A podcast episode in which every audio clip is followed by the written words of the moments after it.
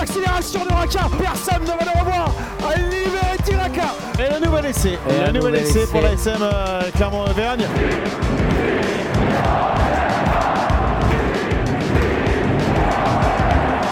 Salut et bienvenue dans l'épisode 5 de la saison 2 du podcast Ici Montferrand, le podcast qui s'intéresse à l'actualité de la SM Clermont avec aujourd'hui Christophe Buron, Valérie Lefort et MC Manu Caillot. Messieurs, bonjour.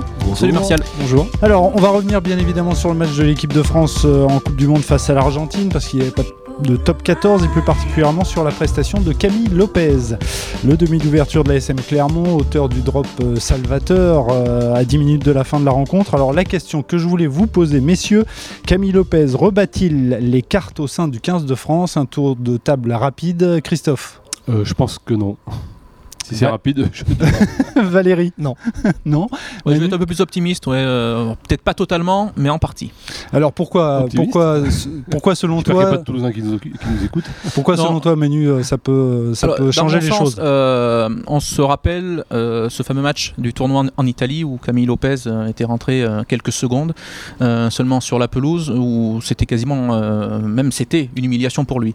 Euh, très franchement, je pense qu'à ce moment-là, euh, Jacques Brunel euh, ne comptait pas sur lui entre guillemets comme un ouvreur titulaire. hein, il l'avait euh, prouvé très clairement. On se rappelle l'épisode euh, du match contre l'Angleterre avant où euh, Camille Lopez avec Morgan Parra avait dit tout haut ce qu'il pensait de la préparation et là c'était vraiment la sanction pour le joueur clermontois. Mais à savoir qu'ils n'étaient pas suffisamment préparés. Hmm. Euh, et là, on avait presque senti euh, ben, que dans la tête de Jacques Brunel pour ce premier match, en titularisant euh, Romain Ntamak, que voilà, l'ouvreur numéro un, c'était le Toulousain. Euh, même s'il avait dit dans la, en conférence de presse qu'il comptait sur Camille Lopez, que le match allait se jouer en fin de match, qu'il comptait sur son expérience, euh, ce qui au final, voilà, euh, c'est confirmé. Mais il Mais passe c'est la réalité, euh, tu joues à 23 aujourd'hui. oui, mais à 15. dans sa tête, Mhm. l'ouvreur numéro un, c'était vraiment euh, Ntamak. Avec l'entrée de Camille Lopez euh, et ce drop claqué, euh, Lopez a montré à mon sens euh, qu'il avait quand même une force de caractère énorme. La chapeau à lui, se remettre déjà de tout ce qui s'était passé avant d'une semaine compliquée visiblement d'après les confrères euh, sur place, euh, tout ce qui a été dit euh, quand il a appris ben, voilà, qu'il serait qu'il allait pas dé- débuter le match. Il aurait pu s'effondrer. Euh, il a montré voilà qu'il il était fort mentalement et du coup, je pense qu'aujourd'hui, Jacques Brunel comme le staff du 15 de France peut compter sur deux ouvreurs de bon niveau. Alors peut-être que c'est encore Romain Ntamak qui débutera le prochain match, mais au moins il a montré au staff eh ben, que le qu'il pouvait compter sur lui. Christophe Alors, contrairement à ce que dit Manu, euh, je pense que au contraire, c'est Camille Lopez qui va débuter le deuxième. Déjà parce que c'est le match qui va permettre au staff de faire tourner euh, son équipe. Moi, je pense qu'il n'a pas rabattu les cartes avec. Il a fait un quart d'heure euh, bah, qui compte dans, Mhm. dans- dans l'histoire de ce match. Il a passe- été décisif. Il a été décisif, mais il faut quand même pas oublier qu'avant lui, il y a eu un autre ouvreur qui a fait plutôt un bon match. Ouais. Donc, euh, je vois Donc pas pourquoi-. Hmm. je vois pas pourquoi euh, le staff changerait de, de d'ouverture euh, rien que sur ces faits-là. Ntamak serait passé complètement à travers, on pourrait peut-être se poser la question. Et là, dans le, bah, dans le, dans le souci de continuité et de- d'assurer encore plus de repères et d'automatisme à, à ces postes qui sont toujours euh, délicats de la charnière, moi je vois pas euh, Jacques Brunel changer euh, la composition de cette paire de demi, même si euh, en effet Camille Lopez a. Ça va lui faire ce qu'il ce qu'il a fait, ce qu'il a réussi, ça va lui faire du bien à lui-même avant toute chose. Ça, ça fait gagner la France, enfin, ça, ça a permis à- au 15 de France de passer à côté de ce qui aurait été vraiment un, un Oui. échec. euh. Même si on rappelle que c'est l'Argentine qui a eu la balle de match. Et mais- tout à fait, c'est vrai. Voilà, celui qui a été décisif, c'est Boffelli en ratant sa pénalité. Et, euh, Et monsieur l'arbitre aussi. Lopez, puisque- euh, le- ouais, mais comme tous les arbitres, on sait que Enfin dans les derniers instants. Il y a un hors-jeu euh, énorme de Picamol. Mm. Et il y a aussi une faute de Penaud. Euh, S'il siffle la pénalité, ça redonne une cartouche. mais la faute de Après- par-dessus le. Quand il vient par-dessus le rock, là, euh, tomber par-dessus le 9. Non, non, non, non. Juste en. Je sais pas si c'est celle-ci, il y en a une autre, je crois. Mais celle de Picamol, elle est énorme. Il est hors-jeu, c'est clair. Après Valérie, on est d'accord, ça n'enlève rien au Ah non, mérite non, non, de, non, de non, Camille Lopez. Pour moi, pour moi ce, drop réussi, ça va lui faire du bien à lui. Il en avait besoin. hein. Je, à travers tout ce qu'on lit, tout ce qu'on entend, tout ce qu'on voit, euh, il, il se, il, il- il se satisfait pas de cette, euh, ce, ce poste de remplaçant, mais il l'accepte euh, Mhm. sans broncher. Euh, apparemment, il fait pas acte de mauvaise humeur. Oui, on Ouais, dit qu'il est déçu, mais pas en colère. Ouais, voilà, d'ailleurs, ils ont fait une photo très sympa en fin de match, tous les deux, Mhm. avec Ntamak, bras dessus, bras dessous. Franchement, il n'y a, pas de raison de démanteler cette composition d'équipe. Mais alors, euh, comme Manu disait euh, la semaine qui a précédé le, le match, euh, Camille Lopez pouvait légitimement s'attendre à, être titulaire ou est-ce que c'était seulement dans sa tête? Non, euh, le, problème c'est qu'on ne voit pas les entraînements, ça fait deux mois qu'ils sont ensemble. Euh, Brunel a toujours dit qu'il jugerait aussi sur la qualité de la préparation de chaque joueur. Peut-être qu'Entamac a été un peu au-dessus, peut-être aussi... Le match contre l'Italie Ouais, quand les, matchs, quand même. les matchs de préparation, euh, bon, ils comptent, mais je pense que c'est c'est pas ce qui prédomine dans, les choix. Ce qui est important, c'est aussi la complémentarité des joueurs. Et peut-être que l'absence de Lopez s'explique par l'absence de Fofana au poste de premier centre. Du coup, euh, il y a peut-être plus raison de garder Lopez, sachant qu'il y a une vraie complicité avec Fofana. Fofana pas là, ben, peut-être qu'il fallait lancer. Et puis il y a eu aussi l'histoire de, des buts ratés par Lopez contre l'Écosse. Ça, ça peut bien peser, effectivement. Parce que oui, j'ai Ntamak, euh, Ntamak a plutôt été bon dans ce domaine et ça permet de garder Médard à l'arrière, qui est le choix numéro 1. Alors que s'il n'y a pas de vrai buteur à la charnière, ils sont obligés de mettre Ramos. Mais si, si, euh, Jacques Brunel fait tourner euh, Manu euh, et, met à la limite Camille Lopez titulaire, ça peut peut-être être une bonne chose pour lui s'il montre de belles choses lors du ah bah, prochain match. derrière, oui. Après, tout dépend de la stratégie. Après, est-ce que ça suffira pour bousculer la hiérarchie? Peut-être que dans la tête du sélectionneur, peut-être que son choix est déjà fait sur tous les matchs importants qui vont suivre. voilà, c'est tout le mal qu'on lui souhaite à Camille Lopez. Mais en tout cas, ce match, comme comme l'a dit Christophe, va lui faire du bien, euh, va lui redonner euh, du baume au cœur, et je pense que euh, va lui redonner la confiance nécessaire pour la suite de la compétition. Sachant que sauf, Trafalgar, la France est quasiment en quart finale. Oui, c'était le, match clé, c'était contre l'Argentine. donc, enfin, il faut pas se rater contre les Tonga. Mais... Non, c'est déjà arrivé. Il va y avoir de la gestion à faire entre avec ce calendrier aberrant. Là, il y a 12 il y a 12 jours entre les deux, le premier et le deuxième match. Après, il n'y a plus que 4 jours. ça va être compliqué, sachant que voilà, la vraie question est de savoir ce qu'on fait contre l'Angleterre. Est-ce qu'on joue coup à fond, on met les meilleurs ou est-ce qu'on se contente de la seconde On fait l'impasse entre guillemets. On, garde les, forces vives euh, un peu en réserve, on les met un peu à l'air bâche. Ça, euh, ça sera à voir. Donc on est tous d'accord. Euh, bon match de, Camille Lopez, en tout cas belle entrée, parce qu'il a joué quoi Un quart d'heure. mais pas de. On va ça va pas bousculer la hiérarchie. Pour moi, non, je pense pas. Franchement, euh, je vois pas pourquoi on démantèlerait cette mhm. paire de demi, en plus qui est une paire, euh, une charnière de club, hein, euh, mhm. Dupont et Ntamak. Dupont, ouais. Mhm. je, je, le redis, si Ntamak était vraiment passé à côté, à, côté de son match, peut-être qu'il y avait, il y avait matière à débat. Mais là, il a été plutôt sobre dans ce qu'il a fait. Il a été, il a été bon au pied. Bon, il a, il a eu du mal à y rentrer dans ce match. Il a raté une touche, je crois, sur une pénalité. Il n'a pas eu un jeu au pied très cohérent au début pas très précis, mais euh, il s'est bien mis en selle euh, au cours de ce match. Sachant que le, vrai problème euh, pour la France, c'est qu'on est incapable, on débute encore une Coupe du Monde, une compétition, sans avoir un ouvreur attitré qui soit de très haut niveau mondial. On n'a pas. Voilà. Donc on fait on ce poste. Hein, ça serait bien qu'Entamac soit ouvreur sur des matchs de phase finale. Ça veut dire qu'on a eu le même. Parce que bon, les matchs du milieu, on va pas en parler s'il y a du turnover. Mais si Ntamak enchaîne les matchs, euh, mhm. notamment les matchs décisifs, ça sera une grande première d'avoir un ouvreur euh, sur toute la durée des mais, mais Manu, par exemple, si Ntamak se rate complètement sur un match, ah bah là, on, voilà, on, refera, un débat. On, critique, voilà, on critique souvent euh, euh, la politique des sélectionneurs, je dis des sélectionneurs qui, qui n'arrêtent pas de faire tourner les effectifs. on n'arrive pas à la Coupe du Monde, jamais nous avec un ouvreur titulaire ou quelqu'un qui est dans le, dans le costume et qui écrase tout le reste et qui est au-dessus du lot, ça n'existe pas chez nous.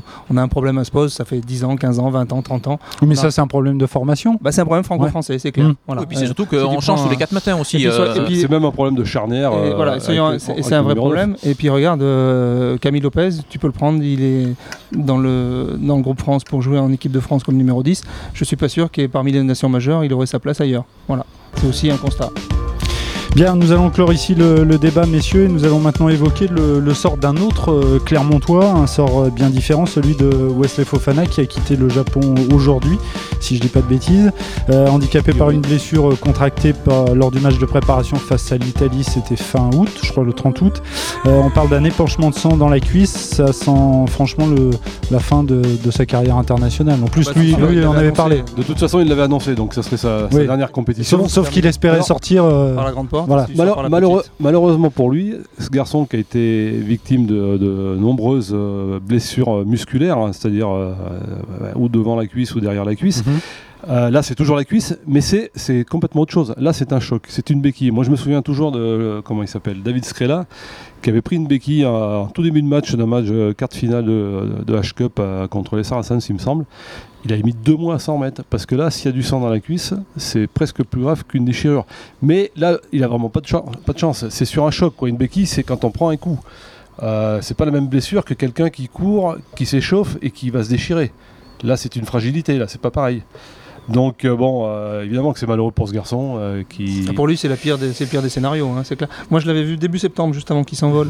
J'avais croisé bah, à la Châtaigneraie. Mhm. Il était venu effectivement venu faire voir sa, blessure, mais il était, il était relativement confiant. Et, voilà, il partait avec le sourire, et, il pensait que ça allait se résorber, qu'il n'y avait pas de souci. Et là, patatrac. C'est le, problème de, le problème de la béquille, parce que les déchirures, il sait ce que c'est, donc il connaît les, temps pour récupérer. Là, une béquille, on peut s'en remettre au bout de trois jours, plus rien sentir, mais par contre, s'il y a du sang qui, qui s'est répandu en effet dans les fibres musculaires, là, c'est plus, plus problématique. Ça peut même se calcifier et ça peut, euh, ça peut être handicapant sur de, longues semaines. Manu ce qui, est, ce qui est terrible pour lui, c'est l'enchaînement de blessures. Euh, depuis, depuis plusieurs mois, euh, il les enchaîne. Alors justement, est-ce qu'on est qu'on peut dire au-delà de ça, c'est la fin de peut-être la fin aussi de sa carrière tout court? Ah non, fin de carrière, je ne pense pas. du tout, euh, non. Faut pas exagérer quand même. Euh, après, il faut voir comment, euh, comment il va récupérer de toutes ses blessures. Est-ce qu'il va décider avec le staff bah, de prendre une période assez longue de repos pour vraiment essayer de repartir sur de nouvelles bases, entre guillemets? Il en aurait pour trois semaines, c'est ça? Oui, c'est ce qu'on c'est ce qu'annonce le premier, euh, oui. mais au-delà de ça, au-delà de ça, on en avait parlé dans le podcast euh, de la saison 1, euh, on avait parlé du, du, cas Wesley Fofana en rappelant qu'il avait été blessé au cervical. Si je dis pas de bêtises, ça devait être en décembre 2017, me semble-t-il, contre Pau pas avant. et, qui, et il avait été opéré et que le, le professeur Chazal qui l'a opéré, euh, bon, on lui a fait comprendre que euh, c'était, ça pouvait être vraiment dangereux pour lui. et il s'est interrogé sur une possible fin, fin de carrière. Oui, mais est-ce que je veux dire par là, est-ce que finalement dans la tête, au bout d'un moment, inconsciemment, ça, ça trotte pas? Bah là, non, il parce qu'il aurait il serait pas reparti s'il y avait eu le moindre risque. Donc euh, voilà, après, une fois que c'était opéré, que c'était entre guillemets guéri, euh, voilà, il n'y a pas de souci. il aurait pas mis les pieds sur un terrain. Là, il va revenir, il va y avoir deux aspects, bien sûr. Il va y avoir, on parle de trois semaines pour une guérison éventuelle de la béquille euh, dont il souffre. Il faudra voir d'abord l'état, enfin la gravité, hein, le, comment ils disent, le degré de de, sang qu'il y a dans sa cuisse. Mais il va y avoir surtout à soigner la tête parce que là, il doit rentrer, il doit quand même mentalement être un mhm. peu au fond du saut. Hein. Il a raté son dernier grand rendez-vous international. Euh, ça va peut-être être compliqué à récupérer tout de suite. Et, il va euh, falloir gérer tout ça, quoi. Bien sûr. Ok, bien, vous écoutez ici Montferrand, le podcast qui s'intéresse à l'actualité de la SM euh, Clermont. Dans quelques minutes, le quiz. Mais tout de suite, on va passer au top et au flop. Le top, Christophe. Le mon top, il va dans. Il s'inscrit dans ce que j'ai papier que j'ai fait ce matin, c'est Benjamin Kaiser, qui mhm. consultant, le consultant, nouveau consultant télé, euh, qui on n'avait pas trop de doutes sur ses capacités à s'exprimer, mais là je trouve qu'il a été d'une euh, clarté en, deux en deux prestations, si je mhm. puis dire. Euh, et il cache pas ses émotions. Hein.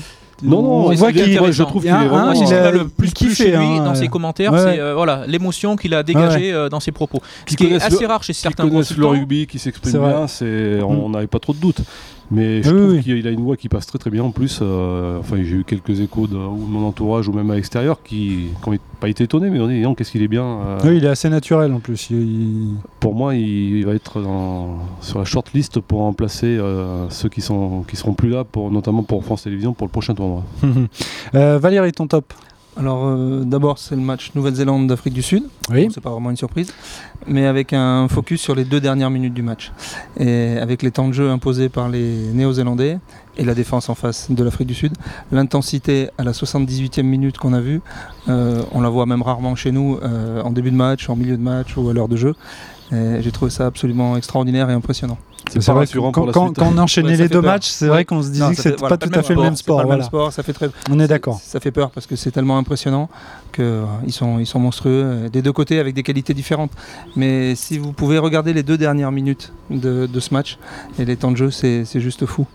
MC, ton top Alors on va parler d'histoire euh, et euh, du jeune Bodona, euh, donc histoire qui a pris son, premier point de la saison face à Dijon hier, malgré cette défaite. Mais en, histoire a eu des, soucis d'efficacité sur, sur les premiers matchs avec des buteurs pas forcément en réussite. hier donc Pierre-Élotte Bodona qui avait inscrit la pénalité de la victoire en finale de Fédéral de l'an passé, était titulaire à la mêlée et avait en plus la charge de buter et il l'a très bien fait. Il a signé un, 7 sur 7, était au match toi Valérie? Oui, un point avoir assisté, en plus il a un coup de pied de mammouth. C'est-à-dire qu'il a passé, il a passé, je crois, deux pénalités à 40 et, 40, et une à 50 mètres. Oui, effectivement. Et elle passe très haut et elles finissent très loin derrière. Dans des conditions compliquées en plus. Donc il y en avait encore, sous, la, il en avait encore sous, la semaine. Il y avait du vent. Et avec du vent et de la pluie. euh, ce garçon, c'est non non impressionnant. Donc j'espère voilà que ce point va lancer pour de bon la, saison de nos amis soiriens. Même si les deux prochains matchs contre Rumi et surtout Massy vont être compliqués. Allez, on passe au flop, Christophe. Eh ben, mon flop, ça va être euh, Mario Ledesma, l'entraîneur des Pumas qu'on connaît bien Clermont, qui qui n'a pas été très beau joueur sur, sur cette action, euh, pas bien admis la défaite, qui s'en est pris un peu à l'arbitre, bon ça c'est classique, mais quoi que pour un sélectionneur c'est quand même pas très fréquent, mais qui a, déclaré qu'ils étaient arbitrés comme une petite euh, nation. Bon il a fait marche arrière, hein. je mm. pense que sous la grosse pression de sa fédération, il a fait une grosse marche arrière aujourd'hui du rétro-pédalage, mais bon c'est pas très classe ouais de... Ceci dit l'image du hors-jeu de Picamol doit l'énerver. Oui bah... Comme, comme, le hors-jeu de Richie Gray en finale du top 14, euh, quand Garcès oublie de. On connaît le garçon, il a le sang chaud. Il a ah oui, ça, on, l'a vu dans les tribunes. Donc, il restait pas euh, souvent assis. C'était pas très, ouais, pas très élégant de sa part. C'est dommage. Il, il se concentre sur les 40 premières minutes de son équipe qui a été mm. méconnaissable. Ça, c'est clair. Mm. Et donc voilà. Valérie, ton flop Alors mon flop, euh, évidemment, c'est pas une critique de l'homme en, particulier, mais c'est juste un constat, c'est Wesley Fofana euh, qui sort vraiment par la, par la petite porte. Hein. pour lui, c'est assez terrible. Euh, il avait joué 4 matchs sur les 3 dernières années avec l'équipe de France. Il était très souvent absent, il déclarait forfait, il revenait pas. Il n'a pas fait les tournées non plus. Je crois que c'est en Nouvelle-Zélande ou il y a eu des matchs où il n'a pas joué, il n'était pas prêt. voilà. Donc c'était très compliqué pour lui. Là, il espérait, il avait annoncé que c'était, c'était la fin pour lui. il espérait vraiment sortir euh, voilà, à la hauteur de son talent. Et malheureusement, euh, voilà, les, blessures. Alors une blessure différente, certes, mais ça vient s'accumuler à d'autres blessures. Et voilà, pour lui, c'est quand même, euh, c'est quand même difficile. Manu, ton flop? Moi, c'est, euh, je critique pas les nouvelles règles qui ont été mises en place euh, en Fédéral 2 et Fédéral 3 au niveau des plaquages euh, pour, dans le but de préserver la santé des joueurs. les joueurs sont sujet, très important. mais alors, le problème, c'est qu'aujourd'hui, quand on assiste à des matchs de Fédéral 2 et Fédéral 3, il eh ben, faut aimer le rugby pour, pour rester dans les tribunes, très franchement. On a, commenté samedi soir Vichy-Cournon. Alors, il y a eu des intentions hein, des deux côtés, il n'y a aucun souci là-dessus, sauf qu'on sort avec euh, un peu plus de 35 pénalités dans le match. Ajouter à cela euh, une quinzaine de mêlées fermées. Autant dire que le rythme. Oui, donc un jeu très haché. Voilà, c'était mhm. plus caché. Le jeu effectif devait être limité. Euh, et c'est vrai que ben, les, les, joueurs qui se plaignent effectivement de ces nouvelles règles ont du mal à les assimiler. Donc les arbitres forcément ben, sanctionnent. Mais je suis pas sûr que ce soit une très bonne publicité aujourd'hui et qu'on ait beaucoup de monde dans les semaines qui viennent s'il y a un nombre de pénalités toujours aussi conséquent pendant les matchs. C'est peut-être un passage obligé. Je pense effectivement, il faut que oui, joueurs une période d'adaptation. Mais euh, là, il faut reconnaître que 35 pénalités dans un match, ça fait beaucoup.